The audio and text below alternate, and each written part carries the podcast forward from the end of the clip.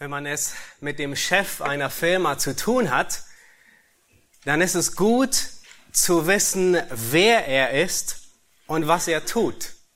Nicht wahr? Ich denke, die meisten, die zumindest in einem Arbeitsverhältnis sind, die würden dem zustimmen. Ähm, es ist gut zu wissen, wer dein Chef ist und es ist gut zu wissen, was er tut. Wir waren ähm, einige Jungs vom EBDC, wir waren vor ein paar Jahren auf einer ähm, auf einer Sommerfest von einem Softwareunternehmen, das wir beim EBDC benutzen. Und wir hatten, ähm, es war so ein, ein Grillnachmittag, wo einfach die, die Firma ähm, kundgetan hat, äh, sich einfach präsentiert hat, ein paar Vorträge gezeigt hat und äh, unter anderem auch, wo einfach, wo man ein bisschen Gemeinschaft haben konnte mit den Mitarbeitern, mit denen reden konnte und, und die, die Firma hatte drei Chefs und unter anderem waren die auch unter dem Volk gemischt und wir hatten einen guten Nachmittag, wir haben ähm, gut gegessen und uns unterhalten und ähm, Einige ähm, von uns standen gerade in so einer Gruppe zusammen. Ähm, einer davon war der Chef, einer von dieser Chefs der Firma und wir haben uns nett unterhalten und ähm, einer von äh, uns äh, EBTC-Mitarbeitern, er, er, er stellte so dem äh, diesem, diesem Unbekannten die Frage und sagte, und wer bist du und was machst du hier? Und äh, die meisten von uns wussten, wer er war und wir sind fast im Boden versunken. Ähm, es, äh, es amüsiert uns immer noch darüber nachzudenken. Ähm, aber für die betreffende Person war es ein ziemlich dickes Fettnäpfchen hineinzutreten, weil diese Person war niemand Geringeres wie einer von den drei Chefs. Und äh, es war sehr ähm, peinlich und, äh, und demütigend. Und am liebsten ähm, wären wir alle im Boden versunken. Jetzt im Nachhinein ist es amüsant darüber nachzudenken, aber in dem Moment war es weniger. Nun stell dir vor, ähm, dir geschieht etwas Ähnliches. Aber die Person, der du gegenüberstehst, ist nicht irgendein Chef von einem Softwareunternehmen. Ähm, die Person, der du gegenüberstehst, ist nicht kein geringerer wie Merkel oder Trump. Noch nicht mal einem Praktikanten würde man es verzeihen, wenn er zu Trump sagen würde, Wer bist du? Was machst du hier? Nein, er, er wäre auf der Stelle gefeuert. Geschweige denn die engsten Mitarbeiter. Aber stell dir vor, diese Person, mit der wir es zu tun haben, ist niemand Geringeres wie der Schöpfer des Universums. Diese Person, mit der wir es zu tun haben, ist niemand Geringerer wie der Herr der Gemeinde selbst. Und jeder, der über diesen Planeten geht. Und insbesondere jeder, der in der Gemeinde lebt und atmet und arbeitet und dient, muss wissen, wer ist der Herr der Gemeinde? Wer ist das Haupt der Gemeinde? Und was tut das Haupt der Gemeinde?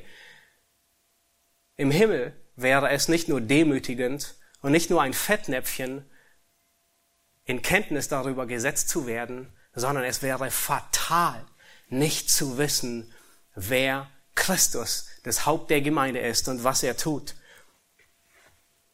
Und in diesem Abschnitt, den wir uns heute Morgen, wir weichen ein bisschen von 1. Mose ab, aber in dem Abschnitt, den wir uns heute Morgen in, ersten, in, in Offenbarung äh, Kapitel 1, in den Versen 9 bis 20 durch ähm, arbeiten und uns anschauen werden, wollen wir uns ansehen, wer ist Christus.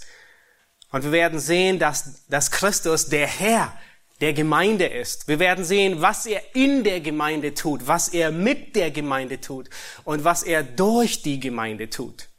Nun, die meisten von euch, ihr kennt sicherlich die Sendschreiben, richtig? Offenbarung, Kapitel 2 und Kapitel 3. Und ich bin mir sicher, die meisten von euch lieben sie auch. Ich liebe sie auch, die Sendschreiben. Aber ehrlich gesagt, habe ich, ähm, manchmal gehe ich auch mit sehr viel Respekt an diese Texte, weil diese Texte, die Sendschreiben, sind nicht einfach nur Briefe an, an irgendwelche Gemeinden, mit denen wir nichts zu tun haben, sondern diese Briefe in einem TÜV-Bericht. Und derjenige, der diesen TÜV und die TÜV-Plakette erstellt, ist kein geringerer wie Christus, das Haupt der Gemeinde. Christus erstellt diesen sieben Gemeinden, diesen sieben Ortsgemeinden ein Zeugnis aus, und von allen sieben Gemeinden haben nur zwei Gemeinden den TÜV anstandslos bestanden. Bei den anderen fünf Gemeinden hat Christus überall Mängel, und zwar zum Teil gravierende Mängel festgestellt. Und das ist eine ernste Angelegenheit. Wenn unser Auto beim TÜV nicht mehr durchkommt dann, und stillgelegt werden muss, dann ist das tragisch und das ist schlimm, aber es ist noch nicht der Weltuntergang. Aber wenn Christus einer Gemeinde keinen TÜV mehr bestätigt, dann ist es der Weltuntergang. Wenn eine Gemeinde diesen TÜV nicht besteht, dann wird Gott selbst diese Gemeinde stilllegen. Er wird, er sagt später zu Ephesus, den Leuchter von der Stelle stoßen. Christus hat die Autorität dazu, weil es seine Gemeinde ist. Und er tut es meist nicht plötzlich, nicht von einem Mal auf den anderen, aber er tut es. Und zurzeit beschäftige ich mich ein bisschen mehr mit den, den Sendschreiben, ähm, nicht zuletzt auch, weil wir als Gemeinde durch ähm, uns an einer Weggabelung stehen und uns die Frage stellen nach der Zukunft. Aber bevor, und, und das ist mein, mein Ziel heute Morgen, bevor Johannes die Sendschreiben schreibt und bevor Johannes Kapitel 2 und Kapitel 3 niederschreibt, schreibt er Kapitel 1 nieder. Und dieses Kapitel ist in gewisser Weise die Grundlage für alles, was in Kapitel 2 und in Kapitel 3 kommt. Alles, was in Kapitel 2 und 3 kommt, quillt förmlich aus diesem Brunnen von Kapitel 1 heraus. Und das sehen wir insbesondere darin, dass sehr viele Parallelen in die Kapitel 2 und 3 gezogen werden. Ja, wir werden uns nachher ansehen von Brust gegürtet, von Gewand, von Füße, die wie schimmerndes Erz glühen, von einer Stimme wie von Wasser, von, von Wasser rauschen. Wir werden uns ansehen von jemandem, der die Schlüssel ähm, des, des Totenreichs in der Hand hält und so weiter. Diese ganzen bildhaften Reden und diese bildhaften Reden, die finden wir alle wieder in Kapitel 2 und 3. Das heißt, in Kapitel 2, alles was dort geschieht, beginnt hier in Kapitel 1. Und das ist so grundlegend zu verstehen. Wenn die Sendschreiben geht zu Kapitel 2 und 3, müssen wir begreifen, wer Christus ist als Herr und als Haupt der Gemeinde und was er in der Gemeinde tut. Und erst dann ähm, kann man tatsächlich zu Kapitel 2 und zu Kapitel 3 gehen. Lasst uns nun den Text aufschlagen und sicherlich habt ihr ihn schon aufgeschlagen und Lass uns den ganzen Abschnitt lesen, Offenbarung Kapitel 1, die Verse 9 bis 20. Und was wir tun wollen, ist, wir werden uns überwiegend drei Dinge oder Schwerpunkte ansehen. Ihr habt sie im Wochenblatt vor euch. Wir werden uns die Vorbereitung dieser majestätischen Vision ansehen in den Versen 9 bis 11. Wir werden uns die Bedeutung dieser majestätischen Vision ansehen. Was bedeutet das, was Johannes hier sieht in den Versen 12 bis 16? Und wir wollen uns die Auswirkungen Wirkungen dieser majestätischen Vision ansehen in den Versen 17 bis 20. Und ich habe die Predigt betitelt mit, eigentlich ist es fast die Zusammenfassung oder die Hauptaussage dieses Abschnittes, der verherrlichte Christus wandelt inmitten der Gemeinde. Um das geht es.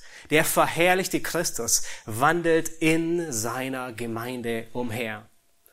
Lass uns mit Vers 9 beginnen. Ich, Johannes, der ich auch euer Bruder bin und mit euch Anteil habe an der Bedrängnis und am Reich und am standhaften Ausharren Jesu Christi, war auf der Insel, die Patmos genannt wird, um des Wortes Gottes und um des Zeugnisses Jesu willen. Ich war im Geist am Tag des Herrn und ich hörte hinter mir eine gewaltige Stimme, wie von einer Posaune, die sprach, was du siehst, das schreibe in ein Buch und sende es den Gemeinden, die in Asia sind, nach Ephesus, nach Smyrna, nach Pergamus und nach Thyatira und nach Sardes und nach Philadelphia und nach Laodicea. Und ich wandte mich um und wollte nach der Stimme sehen, die mit mir redete. Und als ich mich umwandte, da sah ich sieben goldene Leuchter.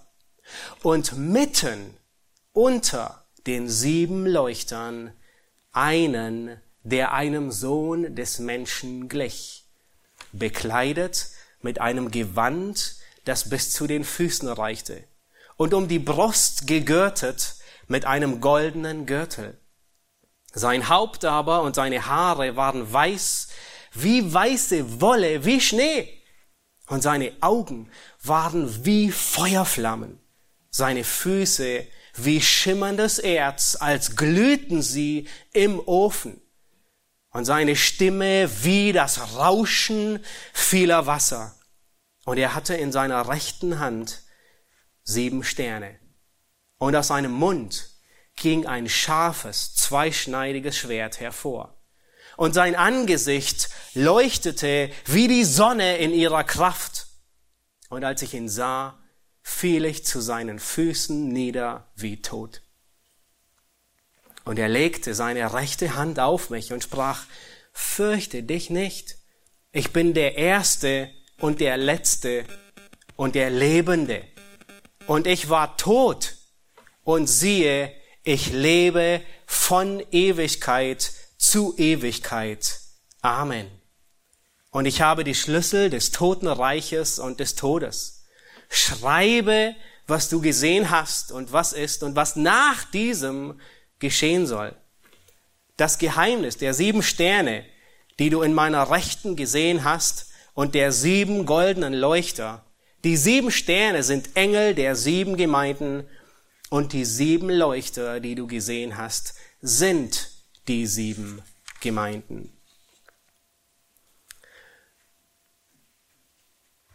Wir sind kurz vor Weihnachten. Es sind noch sieben, acht Wochen, sieben Wochen bis Weihnachten. Und an Weihnachten wird uns ein besonderes Bild von Christus gemalt, nämlich das Baby in der Krippe. Vielleicht hört ihr schon Weihnachtsmusik und bereitet euch vor auf Weihnachten, aber das ist nur die eine Hälfte der Medaille. Die zweite Hälfte der Medaille finden wir hier in diesem Abschnitt. Er ist nicht nur das Baby in der Krippe. Er ist nicht nur das Lamm das zur Schlachtbank geführt wird, sondern er ist der majestätische Gott. Er ist der Herr der Gemeinde. Er ist das Haupt der Gemeinde. Er ist der Regent. Er regiert über alles. Lass uns sehen, was es bedeutet. Nun, die ersten Verse bereiten uns vor auf diese majestätische Vision, die Johannes hat.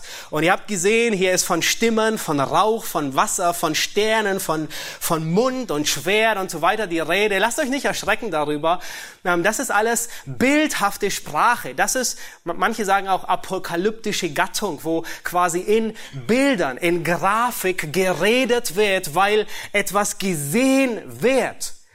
Und all diese Bilder, die wir uns nachher ansehen, es ist nicht schwer, sie zu verstehen, weil all diese Bilder kommen im Alten Testament vor, alle. Und es ist nicht schwer zu verstehen, was es bedeutet. Wir werden uns die nachher ansehen. Johannes ist der einzige Apostel, der noch am Leben ist in den letzten Jahren seines Lebens hat Johannes in den Gemeinden von Kleinasiens gewirkt und er hat nicht nur in Ephesus ähm, gedient, sondern vermutlich sogar in allen diesen sieben Gemeinden, an die er Sendschreiben ähm, adressiert, hat er gearbeitet. Eusebius, ein Kirchengeschichtsschreiber, ein Historiker, er sagt, er berichtet, dass Johannes 95 nach Christus unter Kaiser Domitian verbannt wurde. Und Johannes sagt uns in, in, in unserem Abschnitt, sagt er, warum? Um des Wortes Gottes willen. Er war ein Apostel, er war ein Evangelist, er hat gepredigt, verkündigt. Und deswegen ist er verbannt worden auf diese Insel. 18 Jahre, 18 Monate später, sagt Eusebius, wurde Johannes unter Kaiser Nerva, dem nächsten Kaiser, befreit. Und das Gefängnis, auf dem er sich befand, war eine steinige, eine kahle, eine Vulkaninsel mit dem Namen Patmos. Sie war ungefähr 60 Kilometer ähm, südwestlich von Milet. Kannst gerne ähm, hier sieht man die Insel Patmos. Das ist alles ähm, Asien oder das, das Gebiet Asien. Äh, ungefähr so 60 Kilometer im Meer hinein. Es gab ganz viele von diesen Inseln, war Patmos. Es war eine Insel, die 17 Kilometer lang und 10 Kilometer breit war. Sie war kahl. In der Regel wurden politisch Gefangene dorthin verbannt. Sie mussten harte Arbeit hier im Steinbruch verrichten.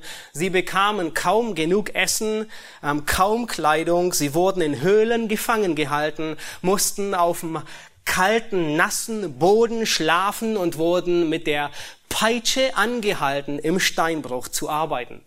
Und einige der Ausleger sagen und gehen davon aus, dass Johannes, obwohl er so alt war, fortgeschritten im Alter, dass er sehr wahrscheinlich in diesem hohen Alter arbeiten musste.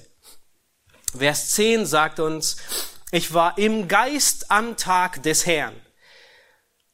Und es ereignet sich, diese Vision, die Johannes hat, ist am Tag des Herrn.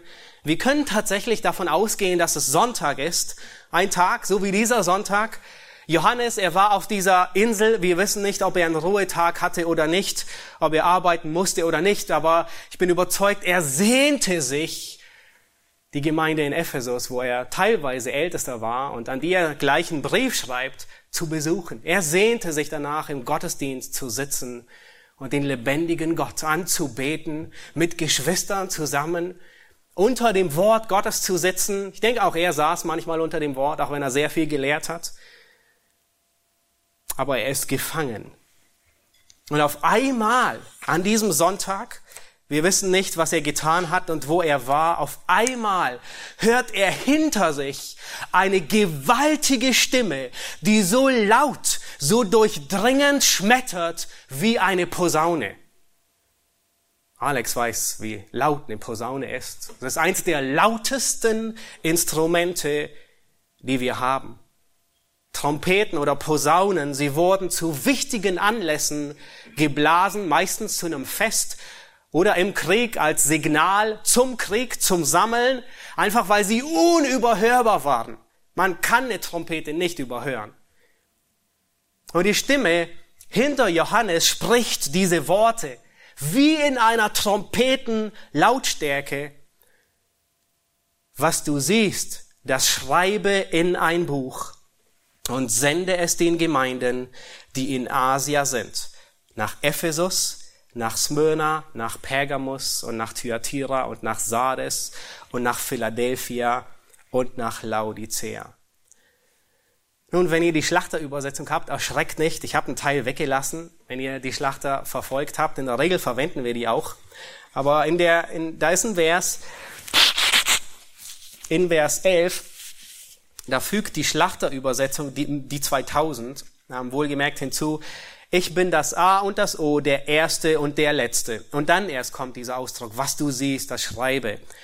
Und äh, die, die, die wenigsten Handschriften enthalten diesen Brief, aber der Mehrheitstext enthält diesen, diesen, diesen Satz. Und deswegen ist, ist der, dieser Satz in der Schlachterübersetzung mit drin. Aber dieser Satz, der ist erst zwei Verse vorher oder drei Verse vorher in Vers 8 gefallen. Und in Vers 8 finden wir genau dieselben Worte. Und deswegen ist es sehr wahrscheinlich, dass äh, der, der Schriftgelehrte, der einfach die, die Apostel, äh, die Offenbarung niedergeschrieben hat, wahrscheinlich verrutscht ist und aus Versehen diesen Text ähm, äh, hier mit abgedruckt hat. Und, ähm, aber in den meisten Handschriften ist er nicht da. Und trotzdem ist es eine Wahrheit, die gültig ist, die nur wenige Verse vorher gesagt wird. Aber wir dürfen darauf, davon ausgehen, dass es wahrscheinlich in, in dem Stück, das Johannes niedergeschrieben hat, ähm, nicht ähm, hier an dieser Stelle, sondern in Vers 8 enthalten ist. Nun, Gott gibt Johannes diesen Auftrag und er sagt, schreibe alles, alles, was du hörst, nieder in ein Buch und schicke es an diese Gemeinden. Und die Reihenfolge der Gemeinden, die genannt werden in diesem Vers und die Reihenfolge der Sendschreiben entspricht ungefähr der Route, die ein Bote machen würde, wenn er diese, diese, dieses Buch an die sieben Gemeinden ausliefern würde. Nämlich er würde von Patmos hier übersegeln, wahrscheinlich nach Milet. Er würde in Ephesus anfangen, dann nach Smyrna gehen, dann hochziehen nach Pergamon, ähm, dort seinen Brief weitergeben, dann runterkommen nach Thyatira, Sardes, Philadelphia und schlussendlich in Laodicea den letzten, das letzte Sendschreiben und die letzte Ausgabe der Offenbarung übermitteln. Dieser Vers macht deutlich, dass diese Vision und das ganze Buch der Offenbarung nicht primär an Johannes adressiert ist, sondern an wen? Wem soll Johannes dieses Buch schicken? An die Gemeinde. Und das ist unglaublich. Dieses Buch ist an die Gemeinde adressiert. Es beginnt in Vers 1 mit dem Titel Offenbarung Jesu Christi und es enthüllt uns Christus, wer Christus ist.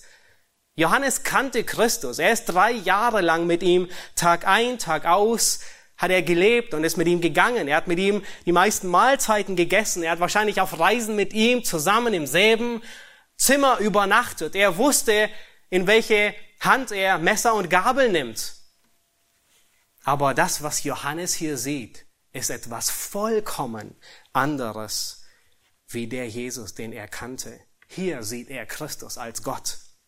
Die Offenbarung ist an die Gemeinde adressiert, auch wenn der größte Teil und der größte Inhalt der, der Offenbarung noch nicht einmal die Gemeinde betrifft. Ja, 19 Mal wird in den ersten drei Kapiteln von der Gemeinde gesprochen und dann betritt plötzlich, dann ist ein Szenenwechsel in diesem Drama Gottes. Und dann verlässt die Gemeinde die Bühne. Die Gemeinde ist nicht mehr zu finden.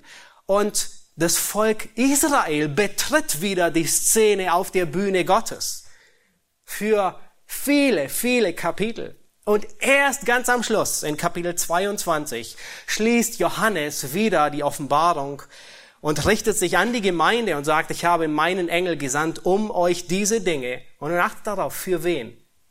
Für die Gemeinde zu bezeugen.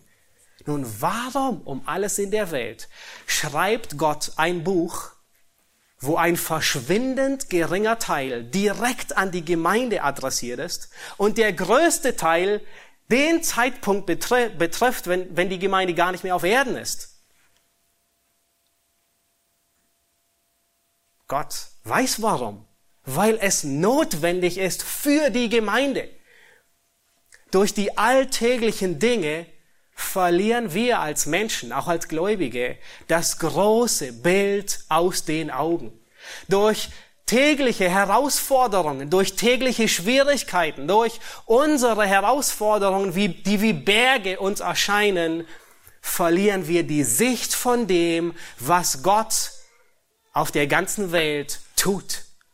Und von Zeit zu Zeit müssen wir innehalten, Pause einlegen und Gott muss uns wieder das große Bild zeigen, wie es ausgeht. Und das tut Christus hier mit diesem Buch. Er gibt der Gemeinde, der Gemeinde das große Bild, wie es weitergeht, wie es ausgeht. Christus lässt seine Gemeinde nicht im Ungewissen, sondern er sagt, wohin es gehen wird, auch wenn die Gemeinde dort gar nicht mehr sein wird aber er gibt das große Bild der Weltgeschichte weiter. Und dieses große Bild haben wir notwendig, weil es gibt uns Trost, wenn die Umstände nicht gut aussehen. Dieses große Bild haben wir notwendig, weil es uns Hoffnung gibt, wenn alles rundherum hoffnungslos ist. Dieses große Bild gibt uns Kraft, die Widrigkeiten des Alltags zu durchleben, weil wir wissen, wo wir ankommen werden und weil wir wissen, wo es enden wird. Nun lasst uns die Bedeutung dieser majestätischen Vision sehen und uns den Versen 12 und folgenden zuwenden. Nun, Johannes, er hört diese Stimme wie eine Trompete oder wie eine Posaune und offensichtlich ist er sich sicher, es ist, ich werde nicht entrückt, äh, entrückt, es ist nicht die letzte Posaune, weil er dreht sich um, um zu sehen, wer ist es, der hinter ihm mit dieser Stimme schmettert. Vers 12 heißt es, und ich wandte mich um und wollte nach der Stimme sehen, die mit mir redete. Und als ich mich umwandte, sah ich, eigentlich würden wir erwarten, er sagt, wen er sieht. Aber zunächst sagt er, was er sieht. Sieben goldene Leuchter. Nun, Johannes, es ist in gewisser Weise, er dreht sich um und was er sieht, ist eine Vision. Er, er ist entrückt im Geist und er sieht, er tut Einblicke, die seine Menschen um ihn herum, falls es Mitgefangene gab, nicht sahen.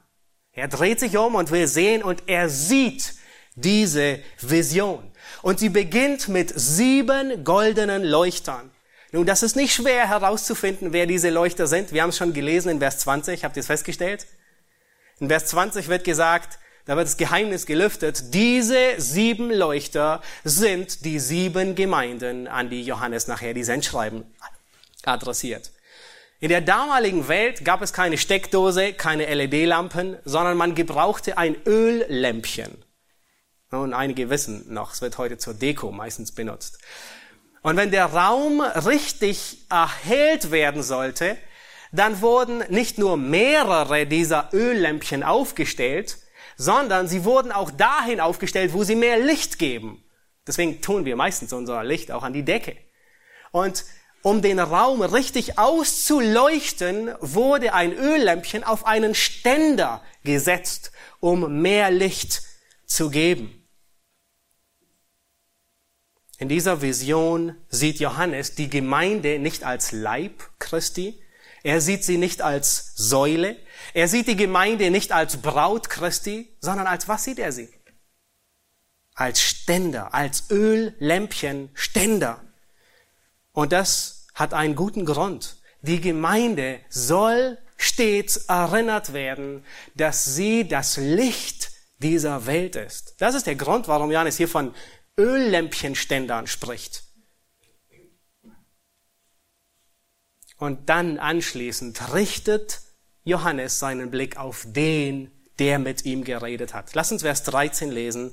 Da heißt es, und mitten unter den sieben Leuchtern, also einen, der einem Sohn des Menschen glich. Dieser Vers, er ist, er ist der, der, der Gipfel des ganzen Kapitels. Er ist der, er, er ist so wichtig. Er lehrt uns so viele Dinge. Das erste, was er uns lehrt, ist, wen sieht Johannes?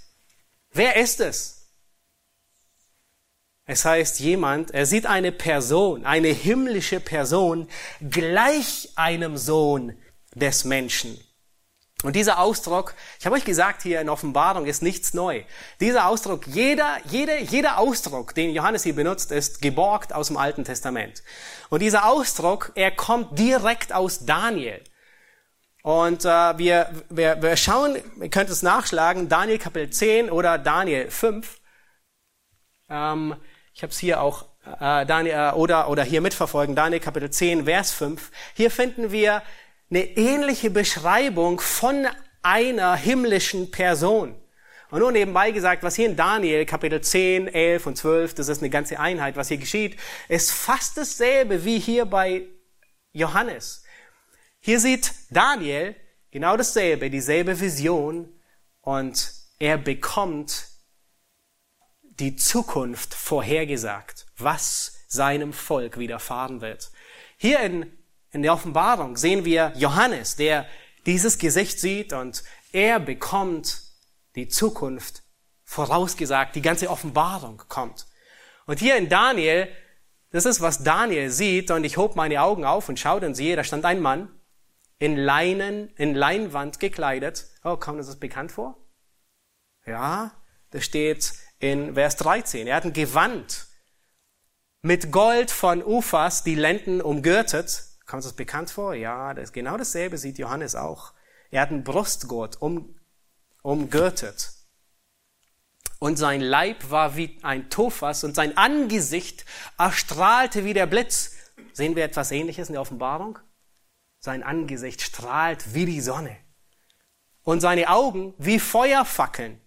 Aber haben wir hier bei Johannes etwas ähnliches? Ja, es heißt, seine Augen, sie glühen wie Feuerflammen. Seine Arme und seine Füße sahen aus wie leuchtendes Erz. Genau dasselbe wie hier in Johannes wird von seinen Füßen gesagt. Und der Klang seiner Worte nun war nicht wie das Tosen von vielen Wassern, aber das Tosen einer Volksmenge.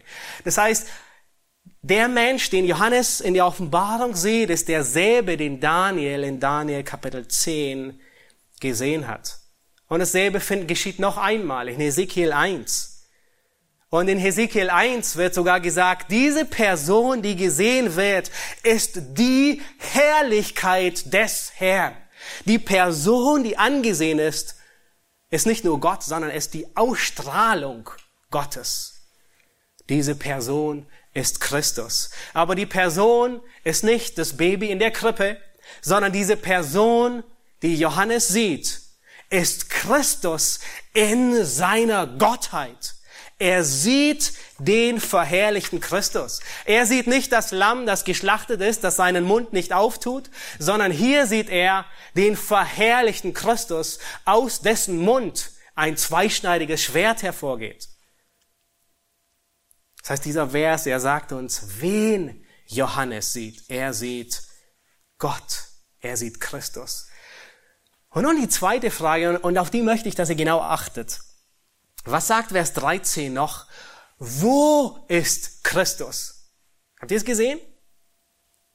Wo ist Christus? Nun, in der Regel würden wir erwarten, ihn wo zu sehen. In der Regel würden wir sagen, er sitzt auf dem Thron, oder? Er ist ein hoher Priester, der sich gesetzt hat. Wir würden erwarten, dass Johannes ihn sieht zur Rechten des Vaters, zur Rechten der Majestät. Aber er wird nicht dort beschrieben, auch wenn er dort ist. Aber was sagt uns dieser Vers? Er ist inmitten der sieben Leuchter. Das heißt, er ist inmitten der Gemeinde. Der verherrlichte Christus wandelt inmitten der Ortsgemeinde. Der verherrlichte Christus wandelt inmitten seiner Gemeinde. Und das ist eine Wahrheit, die jede Synapse unseres Denkens erreichen muss. Das ist eine Wahrheit, die, die jede, jede Zelle, die mit Blut versorgt ist, erreichen muss. Diese Wahrheit, sie tröstet und diese Wahrheit, sie lehrt uns Gottes Furcht.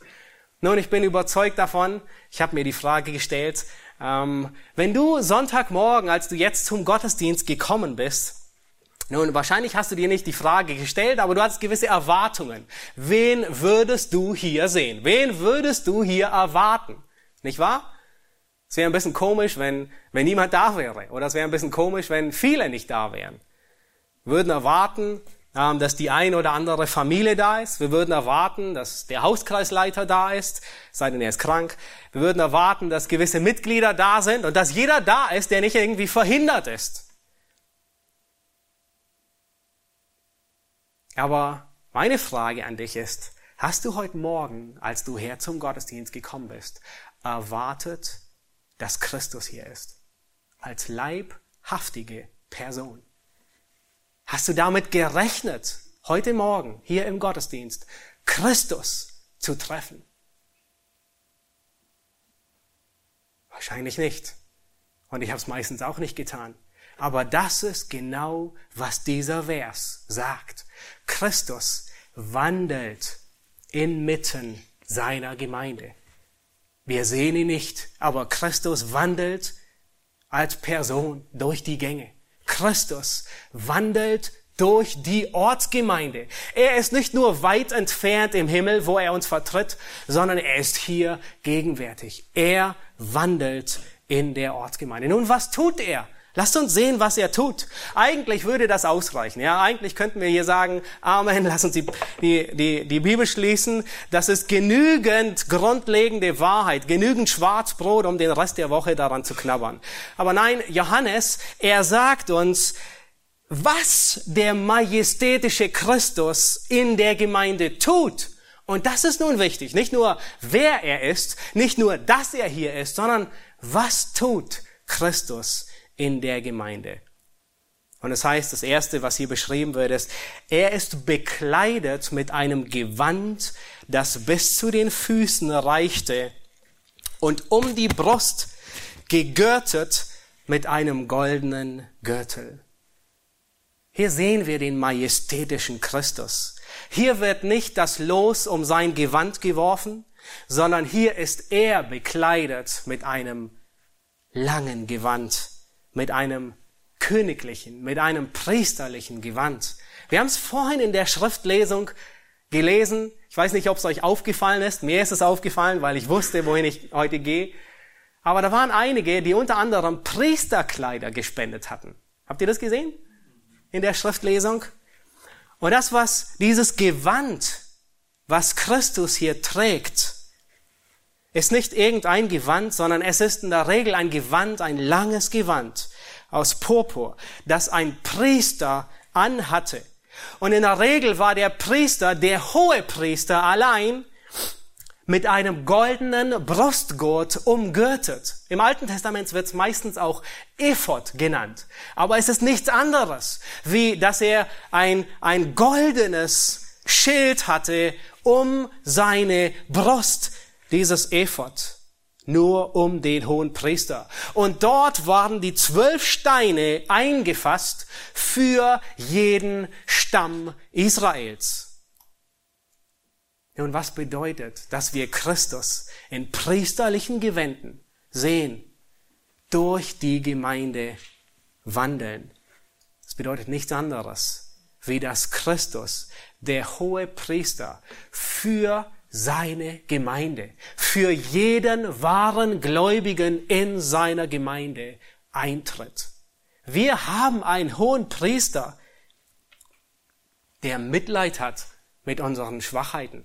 Wir haben einen hohen Priester, der uns vor Gott vertritt. Christus wandelt inmitten der Gemeinde. Und die erste Aufgabe, die uns beschrieben wird, ist, die erste Aufgabe, die er tut, ist die Aufgabe eines hohen Priesters. Er vertritt uns. Er sorgt sich um uns. Er mittelt für uns. Er sühnt uns. Und an das erinnern wir uns insbesondere in wenigen Minuten. Vers 14.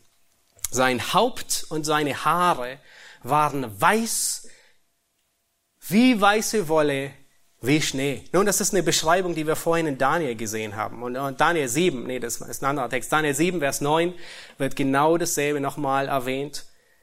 Und diese weiße Haare, besonders in der Weisheitsliteratur wird es immer und immer wieder für Weisheit gebraucht. Aber hier kommt noch ein Aspekt hinzu. Es wird gesagt, weiß, ja, ist gut, weiß, aber wie weiß? Und da werden zwei Dinge genannt. Wie Wolle und wie Schnee. Und genau derselbe Wortlaut kommt in Jesaja 1 vor und bezeichnet eine Reinheit, eine Abwesenheit von Sünde. Das heißt, was wir hier vorfinden ist, Christus in seiner Weisheit, aber es ist eine derartige Weisheit, die vollkommen rein und die vollkommen heilig ist. Nun, zumindest diejenigen von euch, die in den Hauskreisen sind, ihr wisst, dass wir gerade im Jakobus durch, durch den Jakobusbrief durchgehen oder auch zum Teil am Sonntag in der Predigt. Und was stellen wir fest? Christus, er gibt seiner Gemeinde Weisheit. Demjenigen, dem es mangelt und demjenigen, der ihn darum bittet. Und diese Weisheit von oben, wie nennt Jakobus sie? Ist eine reine, eine heilige Weisheit. Das ist hier, was, was Christus sieht. Er gibt Weisheit. Wenn wir weitergehen, Johannes, äh, in, in Vers 14, da heißt es, und seine Augen waren wie Feuerflammen.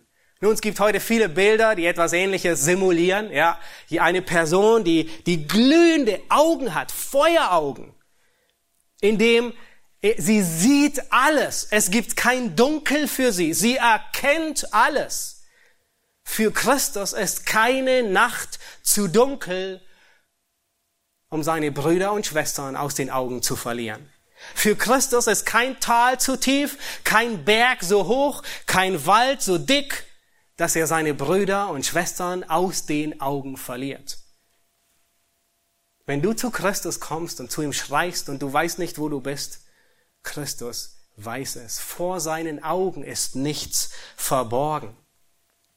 Aber dass seine Augen hier Feuerflammen sind, bedeutet auch mehr. Es ist nicht nur, sie sehen alles, sondern gleichzeitig sie durchdringen alles. Es ist ein Feuer, das reinigt, das die Schlacke verschlingt und nichts übrig lässt als das reine Metall. Christus wandelt inmitten der Gemeinde und er gibt auf sie acht. Dem allwissenden Herrn der Gemeinde ist nichts verborgen. Er sieht Sünde, er wandelt durch die Gemeinde und er sieht auch das, was verborgen ist. Und das ist der Grund, warum Ananias und Sapphira, ihr erinnert euch, in Apostelgeschichte 5, gerichtet wurden. Nun, nicht immer richtet Gott so schnell, preist den Herrn, aber seinen Augen bleibt nichts verborgen. Ihm bleibt kein Missstand in der Gemeinde verborgen. Wie wir später sehen in Kapitel 2 und 3, da, da adressiert er sich an diese.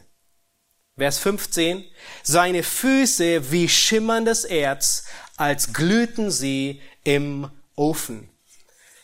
Nun, das ist bildhafte Rede aus dem Alten Testament. Daniel 10 wird erwähnt, in Hesekiel mehrmals. Gott wird beschrieben als jemand, der Füße haben, die schimmern wie Erz. Nun, was ist das? Es ist eine bestimmte Eigenschaft Gottes, nämlich, dass er über seine Feinde triumphieren wird. Nun, wenn wir uns zurückerinnern an die Zeiten, als es Könige gab, und äh, das, was unsere Kinder immer lebend gern spielen, auf dem Thron zu sitzen. Wenn der König auf dem Thron saß, saß er immer erhoben auf dem Podest. Und seine Feinde, die zu ihm kamen und vor ihm gebeugt wurden und vor ihm knieten, was sahen sie? Sie sahen nichts als die Füße. Den oberen Teil sahen sie gar nicht. Wenn sie vor ihm knieten, sahen sie die Füße des Königs. Nun, hier heißt es sogar, dass diese Füße glühen wie schimmerndes Erz, als würde es im, im heißen Ofen glühen. Das deutet auf den glühenden Zorn Gottes hin, der solchen begegnet, die seiner Gemeinde Schaden antun. Das deutet auf den Zorn Gottes, auf das Schnauben Gottes hin über Ungläubige und über Abtrünnige. Nun, ich hatte erwähnt, dass, dass ganz viele dieser Eigenschaften später in den Sendschreiben wiederholt werden. Könnt es aufschlagen oder auch nicht, oder es zumindest notieren. In, in, in Kapitel 2, Vers 18, in dem Sendschreiben an Thyatira, erwähnt Christus diese Eigenschaft. Er, er sagt, ich bin derjenige, ähm, dessen Füße wie schimmerndes Erz glühen. Und dann sagt er, und Gott richtet sich hier gegen die Gemeinde und sagt, ich habe gegen dich dass du die Prophetin Isabel duldest. Nun, sie war in der Gemeinde, sie lehrt und verführt Gläubige, Unzucht zu treiben und Götzenopfer zu essen. Nun, wisst ihr, was derjenige tut, der Füße hat, die, die glühen? Er schnaubt. Und Gott kündigt an, was er tun wird. Und wir lesen gleich im Anschluss, dann sagt Gott, ich werfe sie auf ein Bett, auf ein Krankenbett. Und alle, die mit ihr die Ehe gebrochen haben, in große Drangsal, wenn sie nicht Buße tun. Dann geht er weiter und sagt, ihre Kinder will ich mit dem Tod schlagen.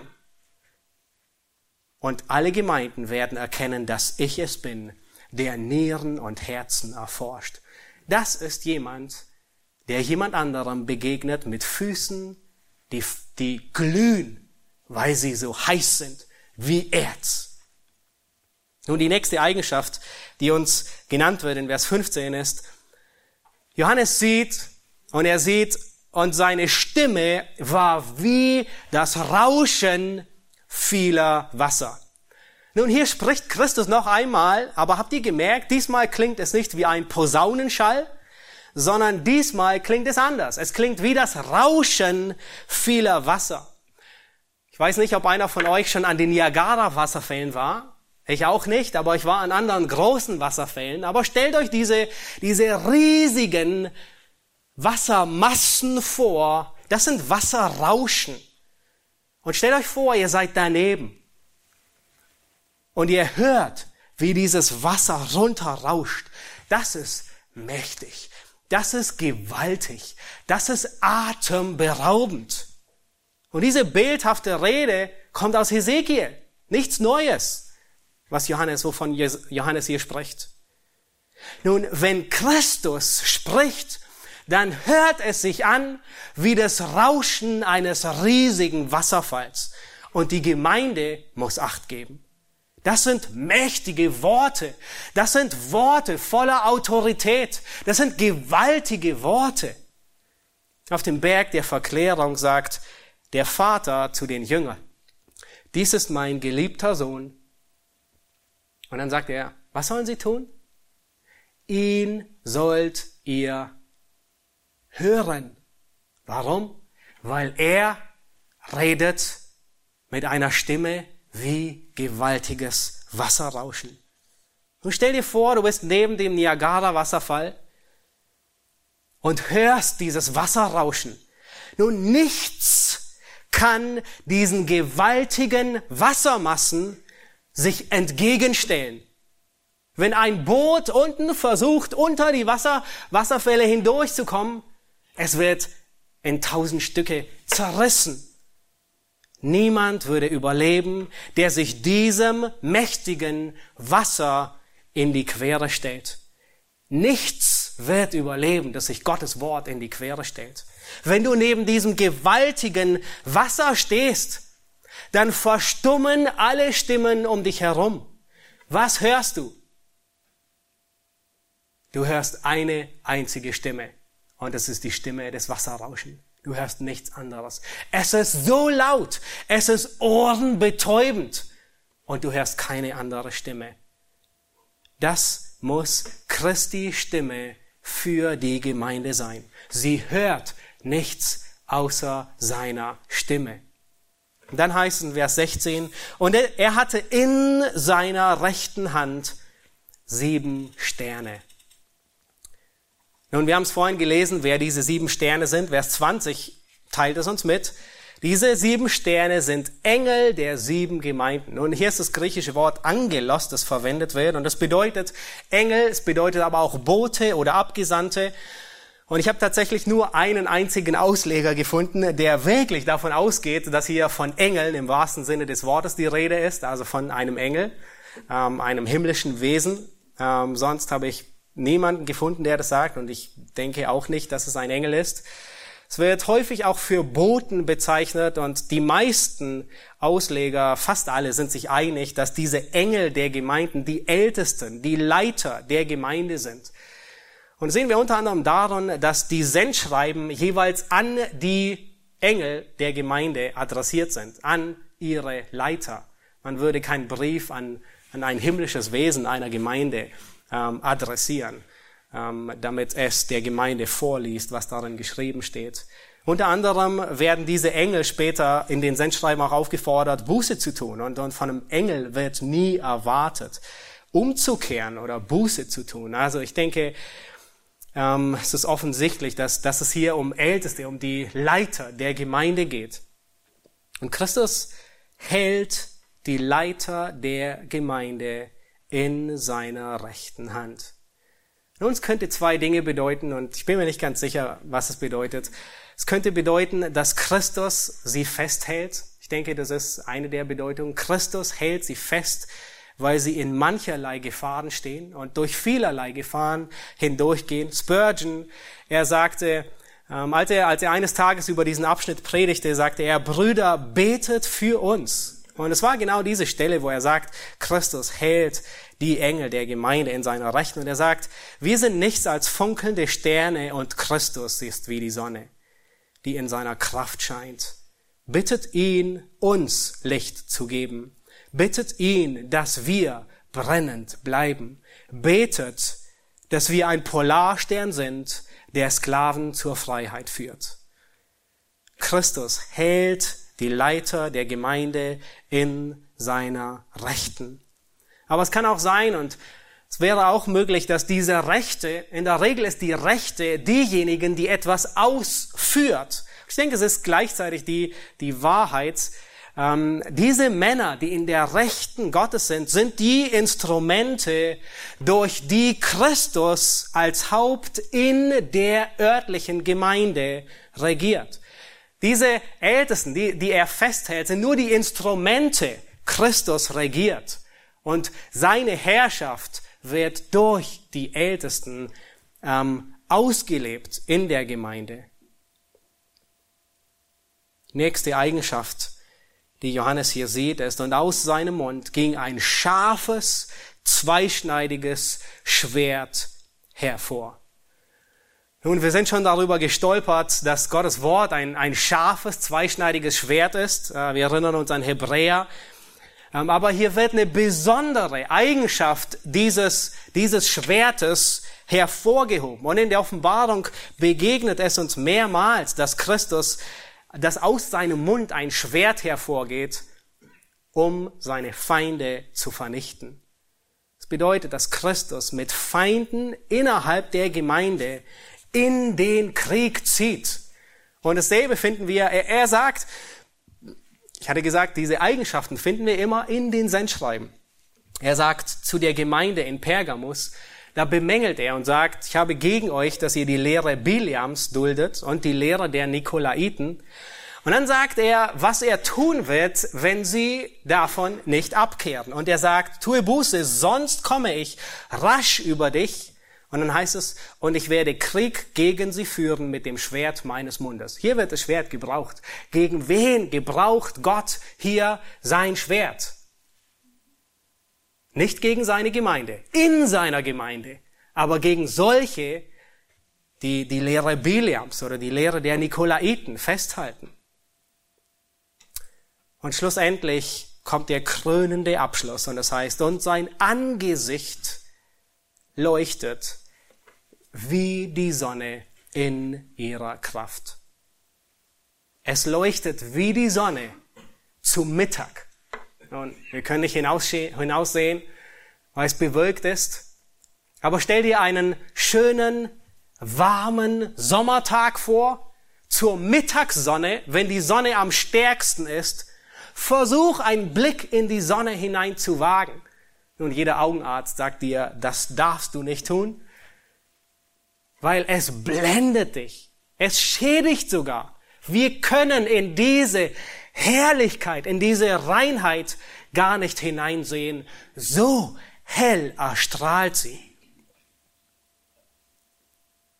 Wir dürfen hier nicht vergessen, um was es geht. Christus wandelt inmitten seiner Gemeinde. Und das Letzte, was Johannes sieht, ist sein Angesicht leuchtet wie die Sonne. Als krönender Abschluss wird die Herrlichkeit, die, die Majestät, der Glanz Christi sichtbar. Und wo wird diese Herrlichkeit sichtbar? Wo ist Christus? In der Gemeinde. Die Gemeinde ist der Ort, wo die Herrlichkeit Christi sichtbar wird. Das ist nichts anderes wie das Evangelium. Die Herrlichkeit des Evangeliums strahlt in der Gemeinde. Christus wandelt inmitten seiner Gemeinde und das sind tröstende Worte, aber gleichzeitig auch ernüchternde und warnende Worte. Er reinigt seine Gemeinde, er heiligt sie. Und wie das aussieht, zeigen uns die Sendschreiben, wie er durch sie wandelt und sie reinigt.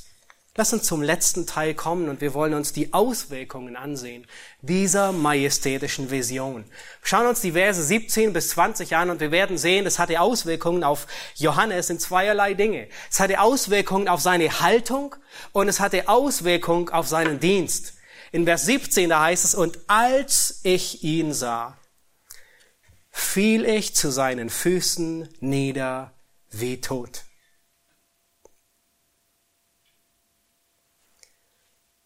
Erinnert ihr euch an einige Männer, auch im Alten Testament, die wie tot umgefallen sind, als sie eine bestimmte Person gesehen haben?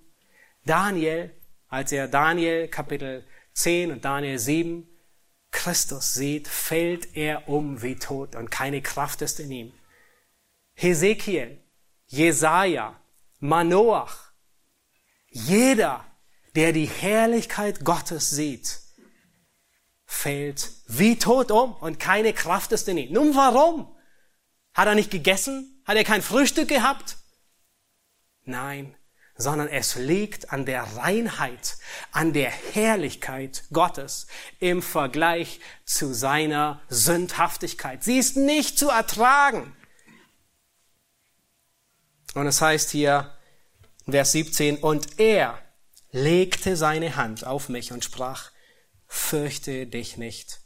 Ich bin der Erste und der Letzte, der Lebende. Ich war tot. Und siehe, ich lebe von Ewigkeit zu Ewigkeit. Amen.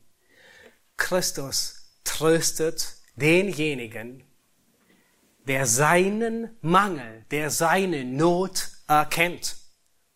Und die Gottesfurcht, was Johannes hier erkennt, ist nichts anderes wie Gottesfurcht. Gott ist so heilig und ich bin so sündig. Aber diese Gottesfurcht, und er erkennt es, und er ist wie tot. Und man würde erwarten, er stirbt, ja. Nein. Die Gottesfurcht, sie lässt uns nicht im Regen stehen. Wisst ihr, was Gott tut? Demjenigen, der ihn fürchtet, er begegnet ihm. Und er deckt diesen Mangel zu. Johannes ist wie tot. Und was geschieht? Christus begegnet ihm. Und Christus sagt, Johannes, ich bin der Erste und der Letzte. Ich bin der Lebende. Ich war tot. Johannes, ich bin für dich gestorben. Johannes, deine Schuld, die du nicht ertragen kannst in meiner Gegenwart, die hab ich getragen. Ich war tot, aber ich lebe von Ewigkeit zu Ewigkeit. Das ist der Trost Gottes. Und das ist genau dasselbe, was Jesaja, Hesekiel, Jeremia geschieht. Erinnert ihr euch? Sie begegnen die, der Herrlichkeit Gottes. Und was geschieht? Sie versinken im Boden. Und in dem Moment ist Gott derjenige, der die Initiative ergreift. Es ist Gott, der sie aufrichtet. Es ist Gott, der diesen Mangel zudeckt. Es ist Gott, der ihrer Sünde begegnet. Es ist Gott, der eine, eine brennende Kohle vom Altar nimmt und die Lippen reinigt. Es ist Gott, der vergibt, so wie bei Johannes. Es ist Gott, der die Sünde wegnimmt. Wenn du heute Morgen hier sitzt und du bist nicht gläubig und Christus ist nicht dein Herr, dann hast du die Heiligkeit und die Herrlichkeit Gottes nicht gesehen. Wenn du hier sitzt und du bist nicht gerettet, dann drehst du dich nur um dich selbst, dann schaust du nur an, wie gut du bist. Und das wird dich nicht erretten. Das wird dich nicht in Himmel bringen. Wenn du nur siehst, wie gut deine Werke sind, dass du gar kein schlechter Mensch bist, es wird dich nicht in den Himmel bringen. Was dich in den Himmel bringt, ist deinen Bankrott zu erkennen. Deine Sündhaftigkeit, die zum Himmel schreit, aber die erkennst du nur in der Gegenwart Gottes. Die erkennst du nur, wenn du die Herrlichkeit, die Reinheit, die Gerechtigkeit Gottes siehst. Dann erst kannst du zerbrechen und sagen, ich bin ein Sünder. Gott sei mir Sünder gnädig. Und weißt du, was Gott dann tut? Er wird seine Hand auf dich legen und sagen, deinen Namen einsetzen und sagen, fürchte dich nicht. Ich war tot, aber ich lebe. Ich habe für dich den Preis bezahlt. Ich bin für dich gestorben. Ich habe deine Sünde gesühnt. Und er wird dich aufrichten. Gott allein kann unsere Unzulänglichkeit zudecken. Nur er deckt unseren Mangel zu. Wir können ihn nicht zudecken. Das ist das Evangelium. Das ist das, warum wir Christus preisen, warum wir ihn ehren, warum wir ihn nachher im Abendmahl anbeten, weil er unsere Sünde zugedeckt hat. Wir würden tot sein, den Rest unseres Lebens in der Hölle ewiglich, wie tot. Aber er legt seine Hand auf uns und sagt, fürchte dich nicht. Ich bin der Erste und der Letzte, der Lebende. Ich war tot. Und dann sagt er, ich habe die Schlüssel des Totenreiches und des Todes. Nun, die Schlüssel zu haben, was bedeutet das? Die Schlüssel zu haben bedeutet Macht zu haben. Wer die Autoschlüssel hat, der ist derjenige, der aufschließt und losfährt. Und was Gott hier sagt, was Christus sagt, ist, ich habe die Macht und die Autorität über den Tod und das Totenreichs. Und selbst diese Aussage finden wir später wieder bei Philadelphia, als Jesus sagt, ich habe die Schlüssel Davids. Ich öffne und niemand schließt zu. Ich schließe zu und da ist niemand, der öffnen kann. Christus ist derjenige, der die Schlüssel des Lebens und des Todes hat, der ewiges Leben gibt.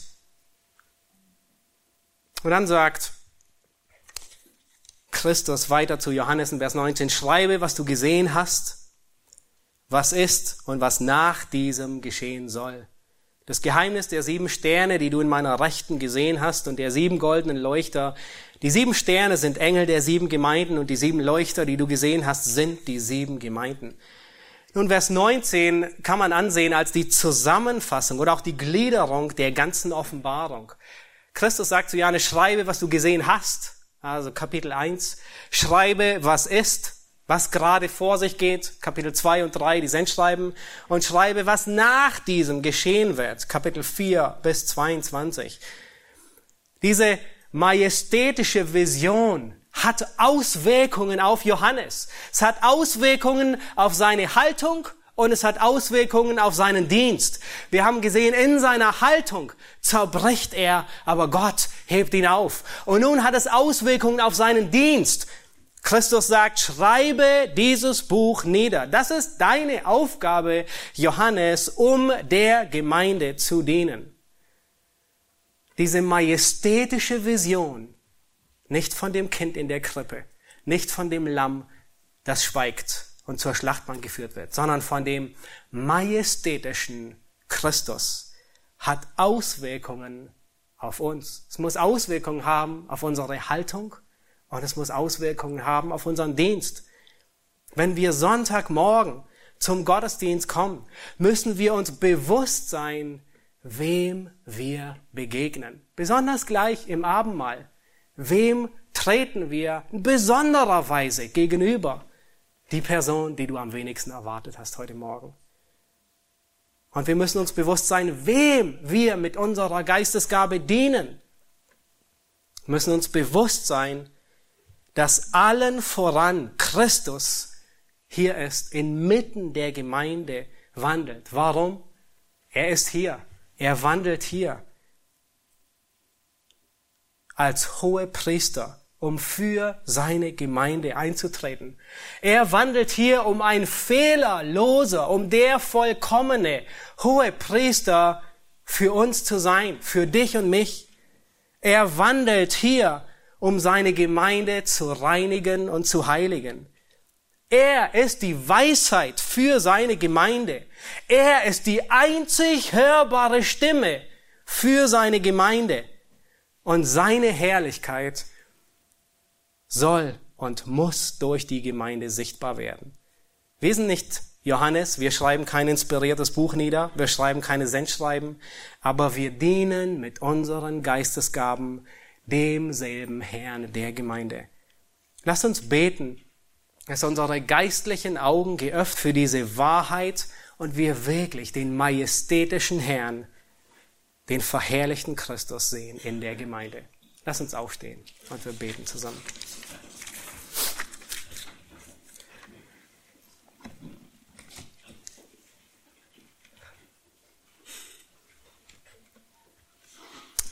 Herr Jesus Christus, wir danken dir für diesen einzigartigen Text,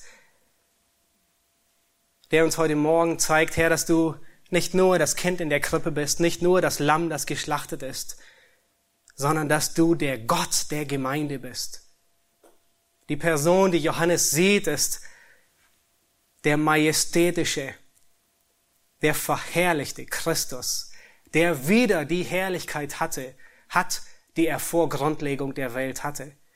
Und Herr, indem wir in diesen Text hineinblicken, können wir nur einen Bruchteil dessen verstehen und erahnen, was Johannes gesehen hat. Herr, aber es ist notwendig, dass dein Wort uns deine Herrlichkeit zeigt. Herr, wir bitten, dass wir dich sehen, dass wir deine Größe sehen, deine Erhabenheit sehen, deine Heiligkeit und Gerechtigkeit, deine Barmherzigkeit und deine Liebe. Und Herr, du wandelst in deiner Gemeinde. Herr, du wandelst in der Ortsgemeinde.